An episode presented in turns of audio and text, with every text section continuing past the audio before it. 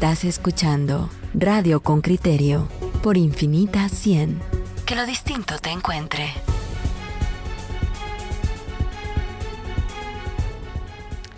Abrimos los micrófonos para conocer el Gabinete 2020. Los ministros designados por Alejandro Yamatei para las diferentes carteras han sido presentados a ustedes, oyentes con criterio, a través de entrevistas y ellos han accedido, se han sentado acá y han explicado cuál es su visión, cuáles son sus propuestas, apenas líneas generales para conocerlos. Hoy le damos la bienvenida al ministro designado para la cartera de Energía y Minas. Se trata de Alberto Pimentel Mata. Bienvenido.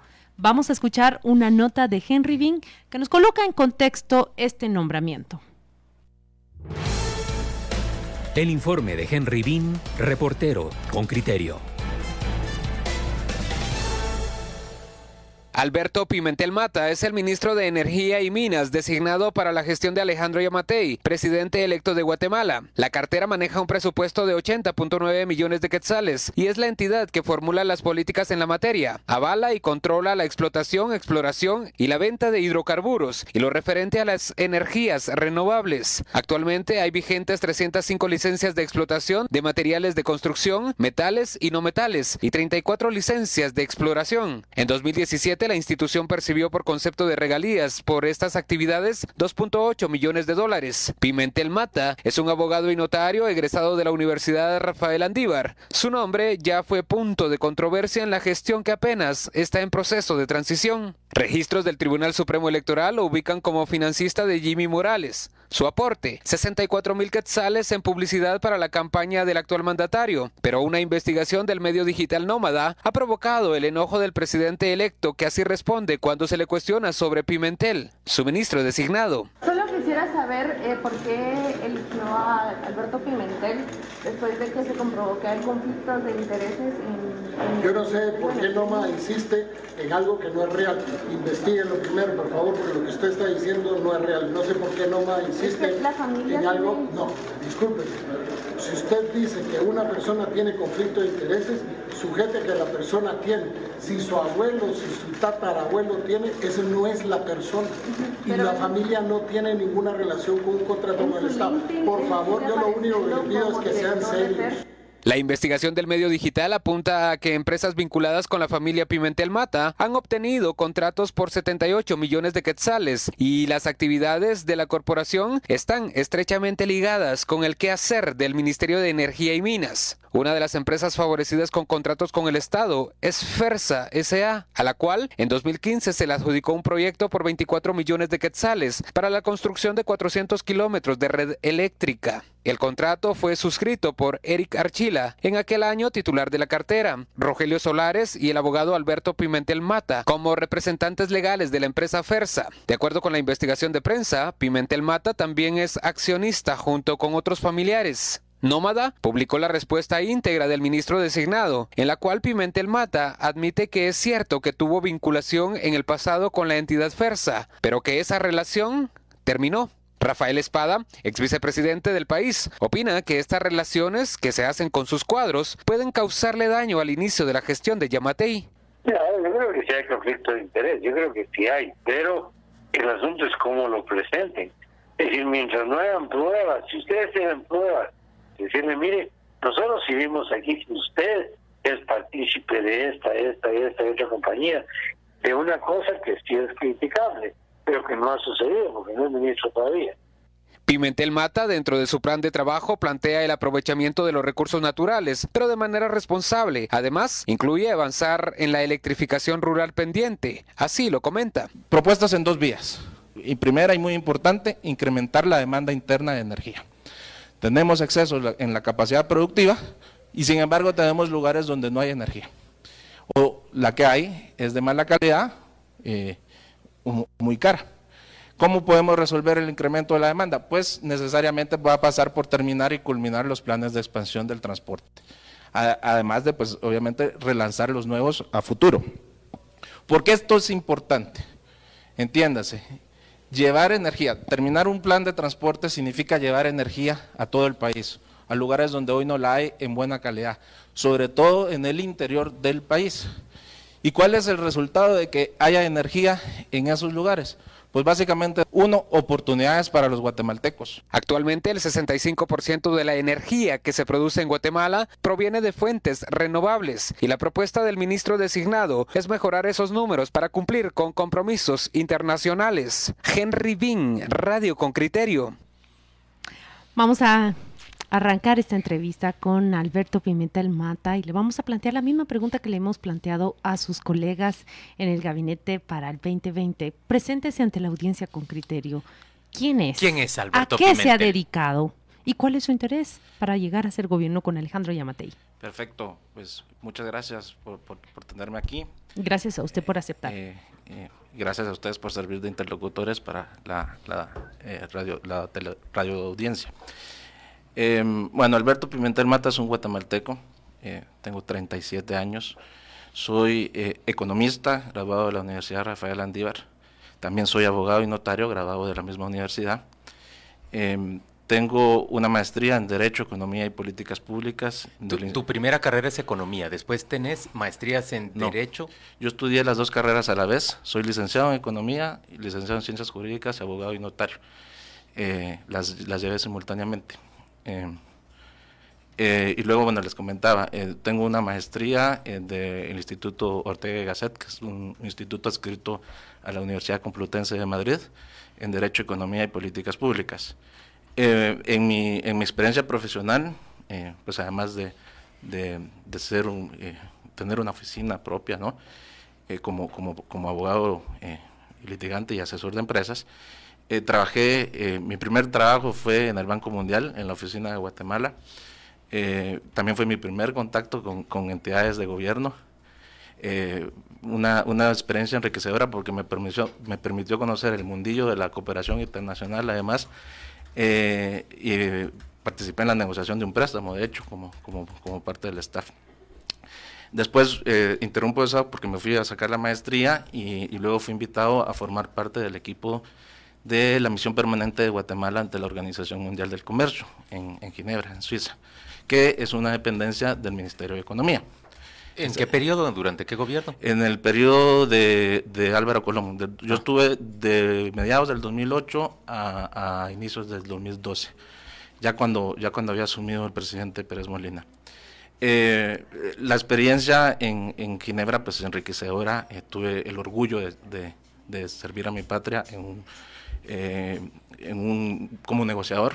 Eh, también fui delegado ante la Conferencia de Naciones Unidas de, Comercio y Desarrollo, la UNTAD, y eh, digamos que esa experiencia también me permitió tener los primeros contactos con temas importantes que se vienen y que se nos han venido encima, como la eficiencia energética, como el acceso a fuentes de energías renovables, como, como lo importante y estratégico que es para cualquier país asegurar el, flujo de energía, ¿no? Eh, es un tema eh, importantísimo eh, y esas primeras ideas, esas primeras inquietudes me sirvieron para cuando regresé a Guatemala. Bueno, al regresar a Guatemala, primero fungí como asesor jurídico de la Secretaría de Integración Económica Centroamericana.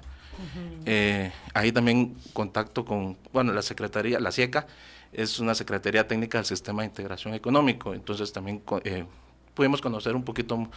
Eh, en esos años estaba desarrollando el proyecto CIEPA que estaba a punto de, estrenarse. Eh, y bueno, ya después de eso eh, me involucré directamente en una empresa del sector energético. ¿Es esa empresa que fundó tu familia, a la que se refiere la nota de Nómada? Correcto, de eso. Con mucho gusto. Este, a ver, yo quiero aprovechar la oportunidad porque me parece necesario aclararle a los guatemaltecos algunos conceptos que no están bien expresados o que tal vez con alguna mala intención fueron, fueron reflejados equivocadamente.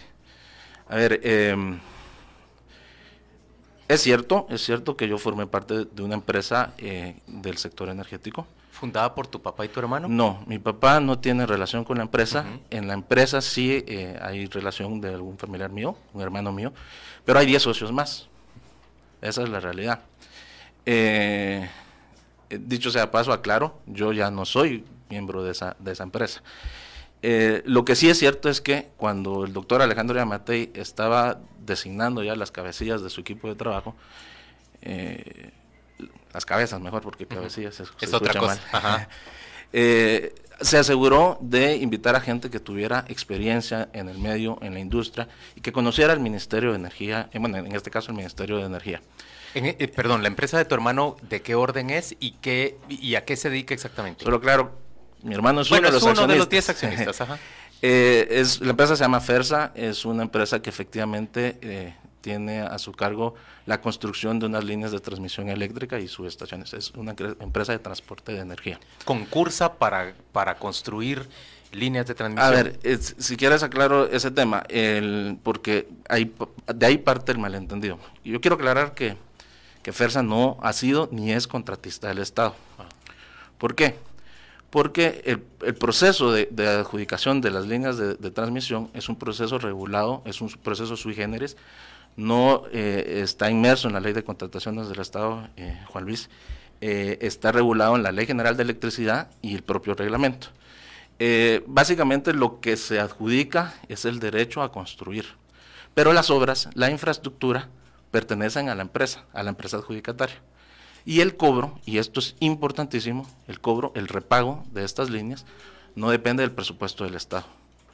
El Ministerio de Energía y Minas ni ninguna otra entidad de gobierno aporta un solo centavo a esta y a ninguna otra empresa de transporte de energía. Pero sí ejerce el Ministerio de Energía y Minas un papel, digamos, regulador o un papel rector. A través de la Comisión Nacional de Energía Eléctrica, que es el ente regulador de todo el sistema. Entonces sí, sí comprendes que hay, digamos, un, riesgo de conflicto de interés entre la autoridad reguladora y la empresa de la que uno de sus familiares es uno de los accionistas. A ver, eh, hubiera ese riesgo eh, si el objetivo de mi involucramiento en el, en el gobierno fuera favorecer a una empresa o a esta empresa en específico. No, eh, definitivamente no. Eh, eh, yo creo, soy, fui usuario del ministerio, conozco los problemas que los usuarios enfrentan. Yo creo que lo único justo, la única, lo único que merecen los guatemaltecos, y en este caso los usuarios del ministerio, es que todos reciban el mismo trato, justo.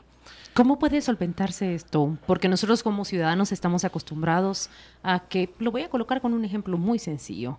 Mm, tenemos una cónsul en Seattle, que es una especialista en uñas, y que ha sido nombrada allí precisamente porque su hermana es una diputada. Entonces los ciudadanos estamos acostumbrados a que eh, los familiares indistintamente llegan a favorecer sus intereses personalísimos. ¿Cómo se puede solventar esto? ¿Una declaración de conflictos de interés? ¿Una declaración o una separación completa de decisiones que le atañan a la empresa en donde su hermano aún es socio? Vea, eh, con el respeto que me merece la persona que usted utilizó de ejemplo, lo que sí le puedo asegurar que en este caso eh, la designación recayó en una persona, para el Ministerio de Energía y Minas, en una persona que que tiene experiencia y que y realmente esa experiencia debía de no, no lo comparo usted con ella, lo que comparo es la situación, es el favoritismo. Lo, que creo es que esta situación nos da la siguiente oportunidad. Y, Claudia, quiero, quiero aprovechar para hacer un compromiso público y es que efectivamente durante el tiempo que yo funja como ministro de Energía y Minas, no, nunca habrá una sola resolución destinada a favorecer ni, algún, ni a ninguna empresa donde pueda un familiar mío tener algún interés, ni a ninguna otra. El, único beneficiario de las políticas que buscamos impulsar debe ser el pueblo de Guatemala. Yo, quisiera mediar aquí, eh, ministro. Eh, eh, perdón, perdón, Pedro, perdón, Pedro. Y entonces el compromiso es, es una invitación, de hecho. Acompáñenme, señores de la prensa, acompáñennos en el proceso. Eso se lo decís incluso a Noma. Claro, a todos, a, la prensa.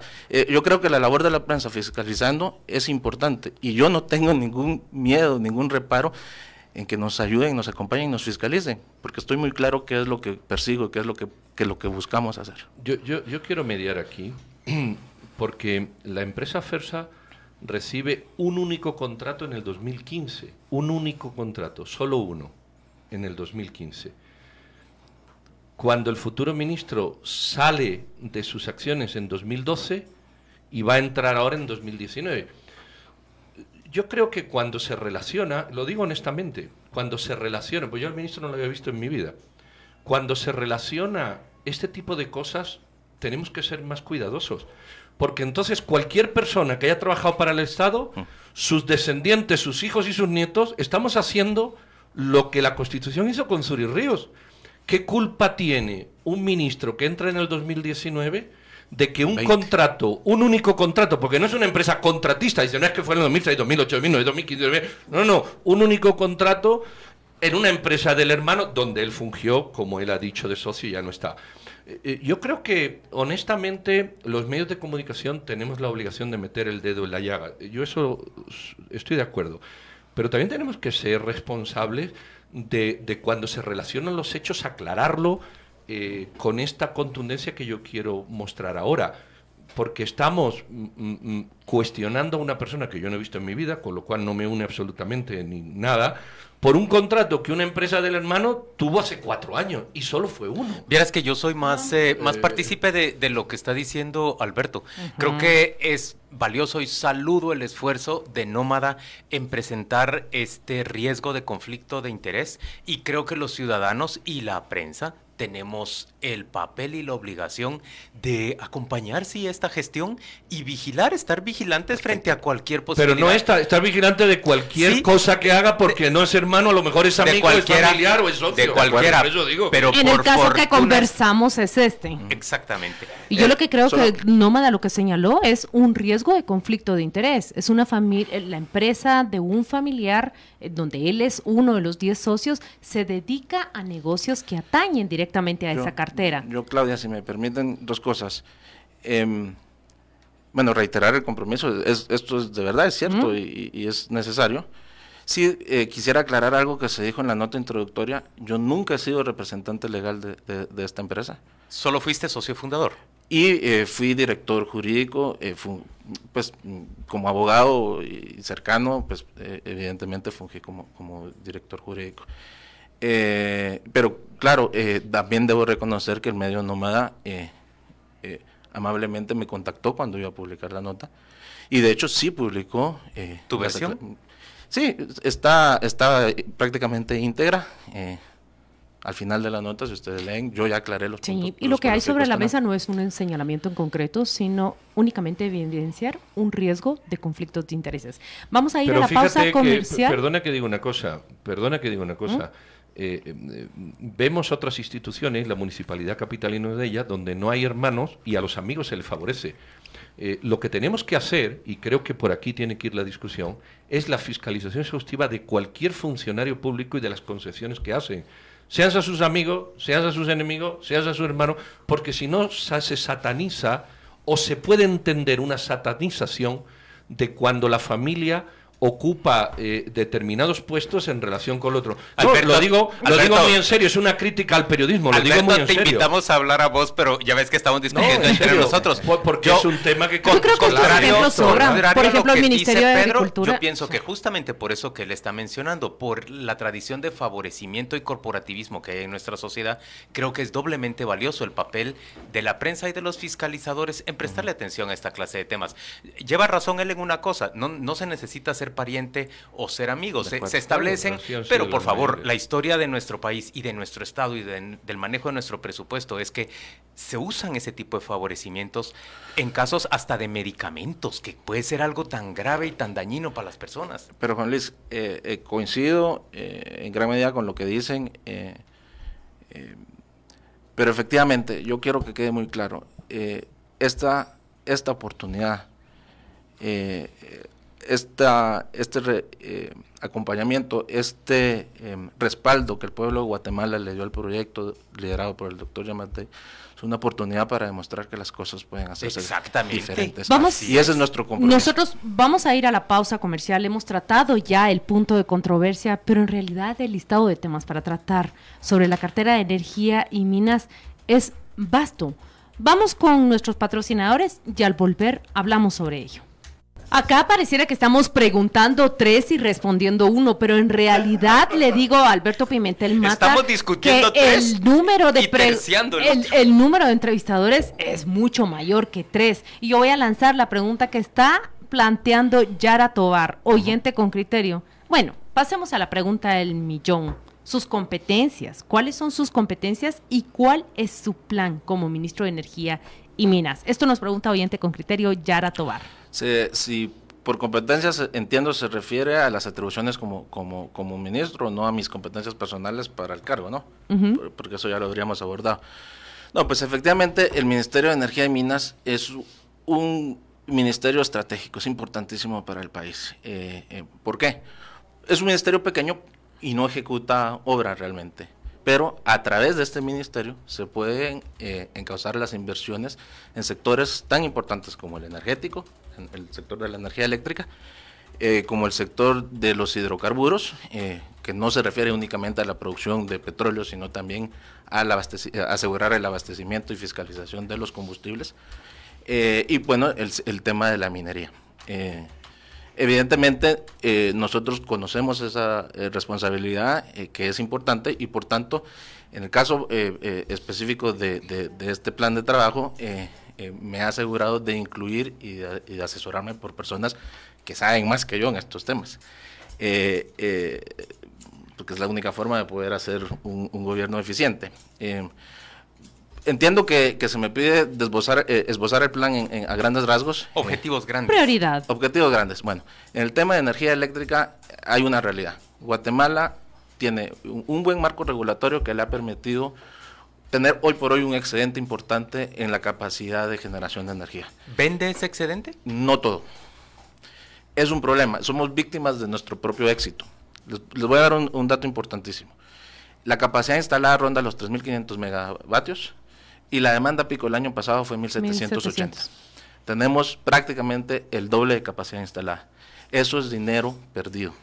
¿Cuánto vendemos dinero no de ese excedente? Alrededor 275 megas eso es dinero que quiero que se entienda bien, que no solo están perdiendo los generadores de energía, que también, sino sus financistas, me refiero a instituciones bancarias, que también es un riesgo eh, sistémico para el país, pero que estamos perdiendo todos los guatemaltecos porque eso se traduce en, en, menor actividad económica, menor recaudación de impuestos y por tanto menor capacidad del gobierno de, de, de, actuar. ¿Y por qué no vendemos vos? Hay diversas razones. Eh, uno, eh, somos afortunados que ya al día de hoy contamos con interconexión con el mercado eléctrico regional a través de la línea del CEPAC, eso es Centroamérica. Y también nuestra posición geográfica nos permite estar al lado de un monstruo que tiene una demanda insaciable que es México. Y esa es nuestra oportunidad. ¿Por qué nos vendemos? Eh, hay dos cuestiones. Unas técnicas meramente físicas. La línea hoy por hoy tiene una capacidad y esa capacidad no puede rebasarse. Eh, y hay cuestiones eh, que conllevan también el, tema del mercado regional que deben atenderse porque em, Guatemala no puede, o sea, solo por cuestiones físicas no podríamos colocar todo el excedente, eso quiero aclararlo, pero sí podríamos vender más si tuviéramos una legislación más permisiva. Pero hay otro tema de fondo, y es que eh, la exportación de energía eléctrica vive un calvario con el tema de la devolución del crédito fiscal. Como cualquier bien, y la energía eléctrica es un bien, cuando se compra la energía se paga el IVA y cuando se exporta pues no se puede cobrar ese IVA, entonces te genera un crédito. El tema es que eh, no existe un solo comercializador en Guatemala con más de nueve años de exportar energía que haya recobrado un solo quetzal en, razón de, crédito fiscal. y esto es importante entender porque este es un negocio de márgenes pequeños, volúmenes altos, pero márgenes pequeños. A nadie le interesa meterse en un negocio donde la utilidad la va a ver en 6, 7, 8, 9 años, tal vez. ¿Qué proponemos a ese respecto? Pues tenemos que entrar y eh, eh, hacer una modificación, esto requiere ir al Congreso evidentemente, pero eh, eh, se puede mejorar gestión, es evidente, pero yo quisiera proponer, proponemos una modificación a la ley de liga para crear un régimen específico para la de devolución de crédito para la exportación de energía eléctrica. ¿Y por qué esto tiene sentido?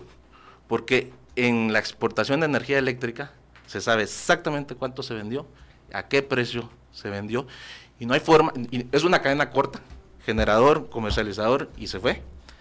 Eh, no hay problemas realmente de verificar que haya podido haber alguna algún algún algo falseado, algún documento falseado en la cadena. Simplemente técnicamente es imposible. Entonces tiene sentido. Ministro, vamos a la segunda parte del ministerio, las minas. Hay gente que pregunta cuál es la postura de las minas y sobre todo el, el famoso 169 de la OIT que ha generado un montón de controversia.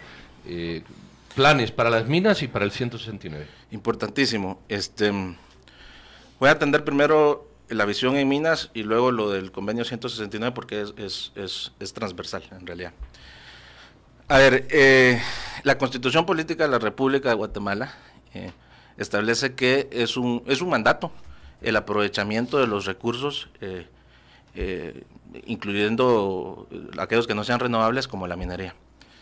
No, no tiene una autoridad de gobierno, Pedro, facultades para decir simplemente no voy a, atender las solicitudes porque me, parece que el tema es, es candente, es, es, está, mal visto. Porque eso sería violar la constitución y violar el mandato del ministerio.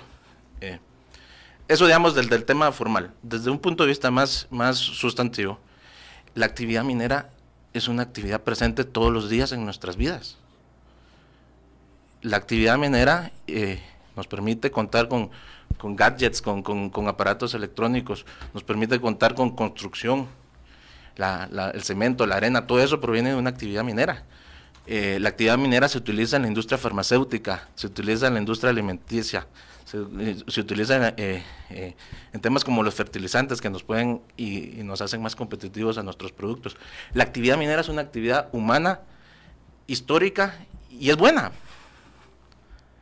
si se hace responsablemente. Y ahí el meollo del asunto. Eh, nuestra visión es apoyar la actividad. Eh, creemos que tiene una... Eh, que tenemos que, renacerla, que, salvarla, porque realmente ha sido atacada con, con, falsa, con, faltas propias también. atacada. Em, porque también tienen que tomar en cuenta lo siguiente. Normalmente donde hay un posibilidad de establecer una mina, no hay posibilidad de desarrollar ninguna otra actividad económica. Entonces, si nosotros simplemente decimos no a la minería, lo que estamos diciéndoles a las personas que habitan esas comunidades es muéranse de hambre o emigren. Y eso es un drama en sí mismo, y yo no estoy dispuesto a hacerlo, ni, ni el gobierno, ni el, ni el presidente electo Yamate. ¿Qué es lo que tenemos que hacer?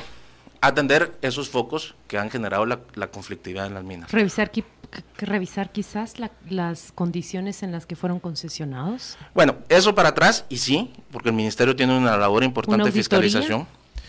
Eh, pero a futuro, y esta es la visión, tenemos que hacer una reforma completa de la ley de minería, que nos aclare el tema de las regalías.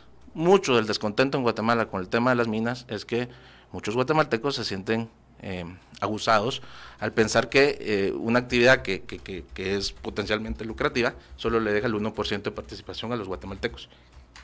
Eh, lo que pretendemos es efectivamente clarificar el tema, porque hoy por hoy hay un sistema de regalías obligatorias y voluntarias, y eso no sirve, tiene que ser obligatorio, tiene que aumentarse. el equipo técnico está eh, trabajando un número que nos permita estar en el estándar internacional.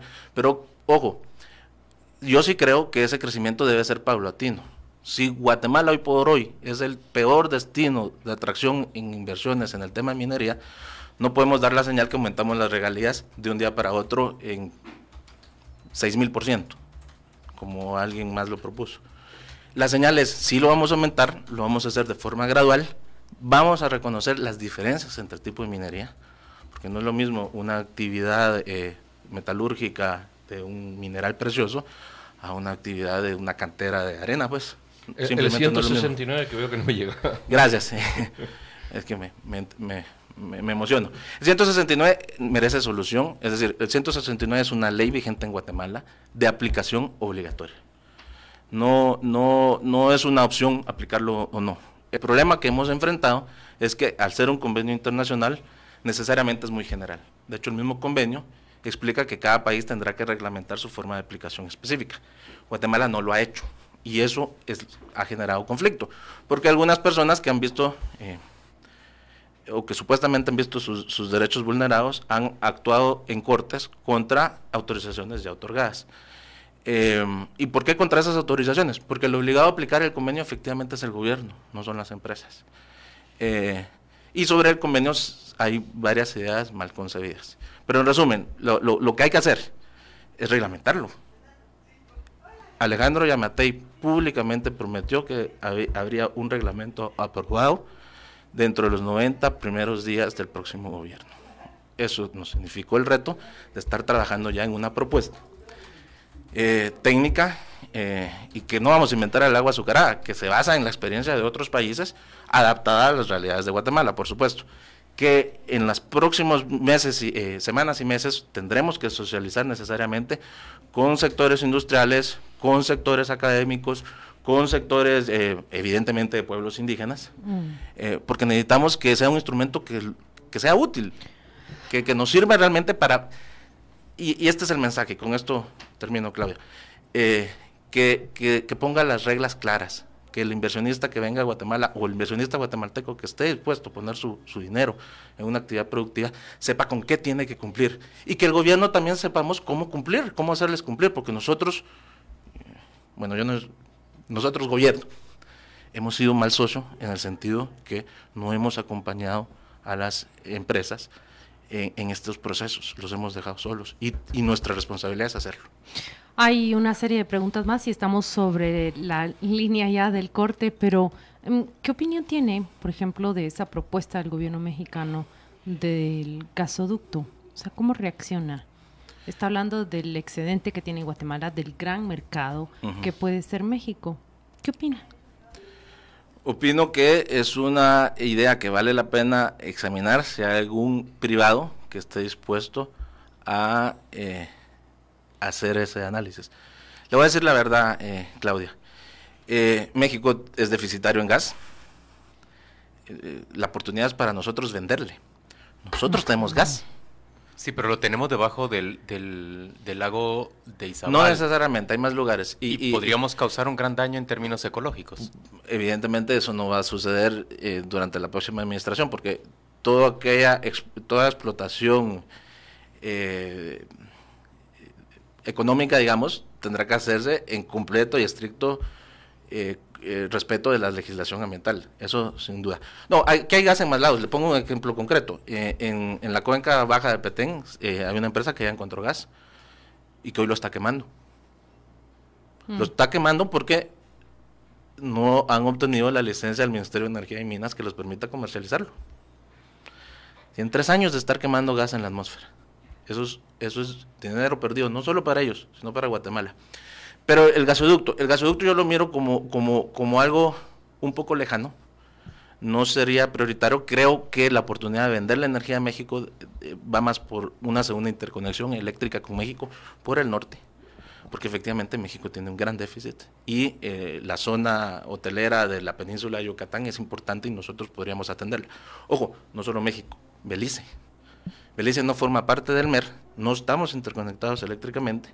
Y, debería ser un, Ahí podemos colocar 200 megas Los 1700 que tenemos de. No, pero 200, pero 200 sí. No, no, pero hay mercado para esos 1700. Y, y, yo creo que es responsabilidad del ministerio buscar esos mercados y eh, eh, realizar las acciones que, que son de mediano y largo plazo para que esto para que esto se pueda ejecutar. Alberto, yo, yo he enumerado tus objetivos hasta ahorita como los has planteado es número uno, mm, mejorar la venta de energía eléctrica hacia el exterior, eh, logrando la reactivación, la, devolución del, crédito fiscal a los generadores. A los, eh, a los, exportadores, que normalmente son comercializadores, no son Objetivo número dos, decís apoyar la actividad minera. Correcto. Eh, hemos sido un mal socio, decís, de las empresas. ¿Hay alguno de tus objetivos que esté dirigido a la población? Porque estos dos primeros parecieran estar dirigidos a los empresarios y a los inversionistas. ¿Hay alguno que esté dirigido, por ejemplo, los usuarios de energía eléctrica del área metropolitana, de la empresa eléctrica, hoy están pagando en promedio este mes ya 200 quetzales más en su, en su factura eléctrica. ¿Hay, algo que pueda beneficiar en tu gestión a la población en general? Juan Luis, todos los objetivos que he mencionado eh, tienen como fin último eh, beneficiar a la población. Todos, absolutamente todos nos mueve. Porque, ojo, eh, este empresario que puede, eh, que puede ver sus negocios incrementados, eh, va a pagar impuestos, va a generar fuentes de trabajo. Y hay un tema, cuando estamos hablando de mejorar el transporte de energía con miras a exportar, necesariamente eso nos va a llevar a las fronteras, significa también mejorar la red interna nacional. Y eso se traduce en energía de mejor calidad en las zonas fronterizas. ¿Por qué esto es importante? Guatemala tiene 950 kilómetros, digamos, de frontera con México y no tiene ninguna actividad productiva industrial en esa frontera. Y esa frontera significa frontera con el segundo bloque comercial más importante del mundo. Deberíamos estar llenos de maquilas generadoras de trabajo. Y no estoy hablando necesariamente, y entiéndaseme bien, no, no, pretendo respetar a ninguna empresa, pero... Manufactura. manufactura. capacidad de industrializar correcto, las fronteras. Correcto. Eh, obviamente mayor, mayor potencial de comercio, pero podríamos incluso tener eh, eh, industria de ensamblaje de vehículos. Ese sería un sueño. Yo no lo tenemos porque no hay energía. Entre otras razones. Entre otras razones. Pero esto es muy importante. Es que jamás la vamos a tener si no hay energía. Y, entonces, ¿a qué estamos condenando a la, gente que vive en esa frontera? A migrar a la ciudad o al, o al norte. Y eso es un problema. Todo pasa, todo pasa, la migración pasa prácticamente por todos los ministerios. Alberto Pimentel. perdón, Claudia, es que no, no, a ver, Juan Luis hizo una pregunta muy importante y muy amplia. Sí, en el plan tenemos contemplado medidas inmediatas o de mediano plazo algunas, eh, destinada a mejorar, a, dejar más plata en la bolsillo de los guatemaltecos, que al final es lo que se quiere. El tema del alumbrado público, eh, necesitamos aprobar una ley de modernización del alumbrado público, pero ojo, un dato. Le echamos la culpa a, la discrecionalidad de los consejos municipales en el establecimiento de la tasa, pero no entendemos lo siguiente. Eh, el alumbrado público es caro hoy porque consume mucha energía. Una lámpara de 175 eh, watts de, mercurio, déjalo contaminante o la mala calidad de la luz. Una lámpara, esa lámpara, y, traigo el chivo para no olvidarme.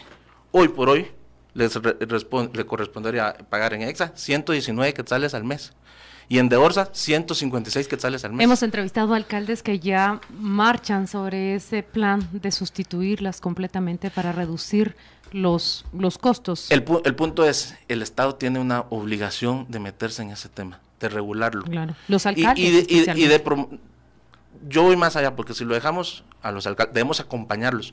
Porque si vamos muni por muni vamos a terminar en el 2050. Y acompañar al usuario que se queja de, de, mal servicio en el interior, que se le cae la luz Sin duda. cada rato, que paga una luz más cara que los capitales. Pero ya ves por qué te explico que todo lo que estaba hablando antes también los beneficia mejorar, el, vos no puedes tener mejor calidad de servicio. Sea, obviamente las distribuidoras tienen una responsabilidad, una obligación y la comisión tiene obligación de fiscalizarlos y lo hace. Pero para mejorar al final la calidad del servicio en el interior. tarde, mal y nunca, ¿verdad? No tanto. Porque lo que en pasa 20 años de privatización de la distribución hemos visto crecer el descontento hasta llegar al 70% de la población descontenta con ese con esa distribución y no hemos visto acciones mitigadoras. Hay, hay, lo que pasa es que también hay mecanismos legales para oponerse a esa, imposición de multas. Pero solo quiero terminar la idea, perdón, eh, y ya termino, te, lo prometo, Claudia. Eh, mejorar el transporte de energía significa mejorarles la calidad al usuario y poder abarotarlo y poder eh, que tengan energía de mejor calidad. Se nota que podríamos de verdad extender esta conversación mucho más, pero el tiempo nos castiga. Nosotros tenemos que ir a la pausa comercial. No le preguntamos, su, colega de gabinete designado habló aquí de un, el ministro designado de finanzas habló como una de las posibilidades de mejorar los ingresos del Estado, eh, plantearle un, impuesto de dos quetzales por galón a la distribución ah. de combustibles. Y el ministro de Energía y Minas se ríe cuando yo digo esto, pero, pero me gustaría preguntarle si él estaría de acuerdo con una medida de ese tipo que mejore los ingresos del Estado, pero clavarle un impuesto superior a la distribución de combustibles. Hizo los cálculos muy rápido aquí. Yo creo que, debemos sentarnos con, Álvaro y no hacer cálculos rápidos. Eh, evidentemente el Estado necesita financiarse porque ejecutar este plan también necesita recursos. Eh, pero eh, los combustibles es un sector muy sensible que nos pegaría muy duro. Todos los que él mencionó son muy sensibles. No, es decir, eso pudo haber sido una idea que no se ha discutido aún. La ventaja, Juan Luis, no empezamos hasta enero. Tenemos varios meses aún para discutir estas otras ideas y en su momento tendrán mi opinión al respecto si esto es viable o no. Muchas gracias al licenciado Alberto Pimentel Mata por aceptar esta invitación y por la conversación que hemos sostenido. Nos despedimos de él y le deseamos muchos éxitos. Seguramente que va a ser un invitado más em, frecuente. frecuente acá en Con Criterio para discutir de esos y todos los planes Cuando que lo requieran, con mucho gusto. Vamos a la pausa comercial rápidamente.